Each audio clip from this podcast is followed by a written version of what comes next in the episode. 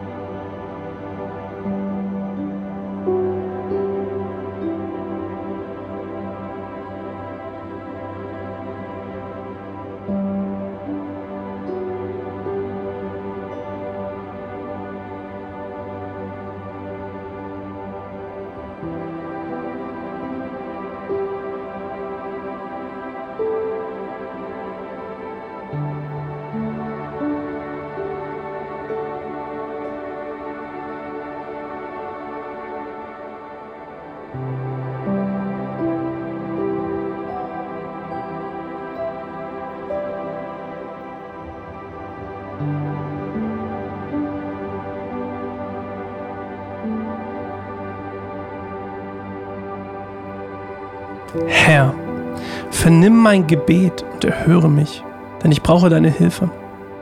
Beschütze mich, denn ich bin dir treu. Rette deinen Diener, der auf dich allein vertraut. Du bist mein Gott. Hab Erbarmen, Herr, denn ich rufe unablässig zu dir.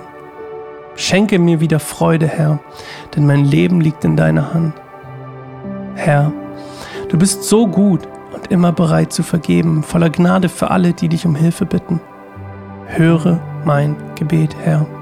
Vernimm mein Flehen. Zu dir will ich kommen, wann immer mich die Sorgen überwältigen. Und du wirst mich erhören. Herr, kein anderer Gott ist dir gleich und niemand kann tun, was du tust.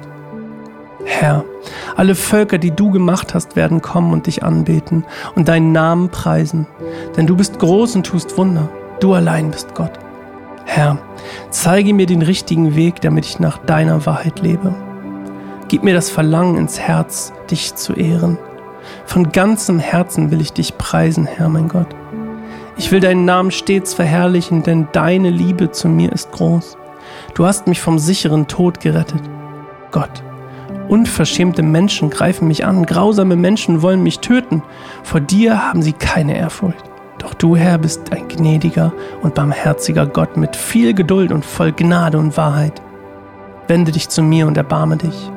Gib deinem Diener Kraft. Ja, rette mich, denn dir diene ich.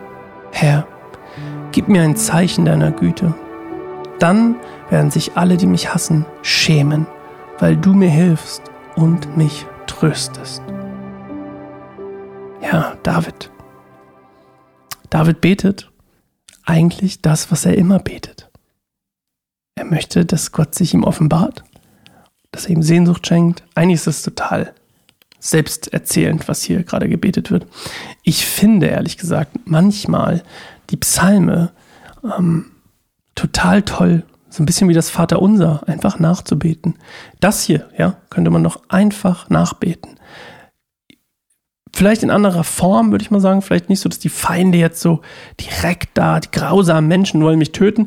Nee, nicht unbedingt gerade. Aber, aber, manchmal sind es nicht die grausamen Menschen, die unser größter Feind sind, sondern manchmal, oder die unverschämten Menschen, die, die einen angreifen, sondern tatsächlich manchmal sind das einfach Worte, Lügen, die sich im Leben von uns breit gemacht haben. Und ich finde, ja, ansonsten lässt sich das ziemlich gut auf unsere Situation heutzutage überhaupt, ich glaube, in jeder, jeder Sekunde, in jedem Leben ähm, ganz gut beten. Und deswegen meine Ermutigung an dich heute, keine Frage, ist tatsächlich, ähm, betet es doch mal. Sprich es mal so, wie du es sprechen würdest, wenn es dein Gebet wäre. Und schau, wie was passiert. Schau, wie Gott darauf reagiert. Wenn du die Worte von jemand anderem als Gebet nimmst, weil ganz oft ist das ja auch tatsächlich Lobpreis, ja. Wir nehmen ja Lieder von anderen Leuten, die oft von anderen Leuten, die andere Leute geschrieben haben, Gebete von anderen Leuten und singen die, machen das zu unseren eigenen. Und meine Ermutigung heute an dich und meine Aufforderung an dich ist, nimm diesen Psalm 86 und bete ihn. Okay. Und wir hören uns morgen wieder ab zu Psalm 87. Ich bin nämlich gerade on fire. Der Knoten ist weg. Let's go.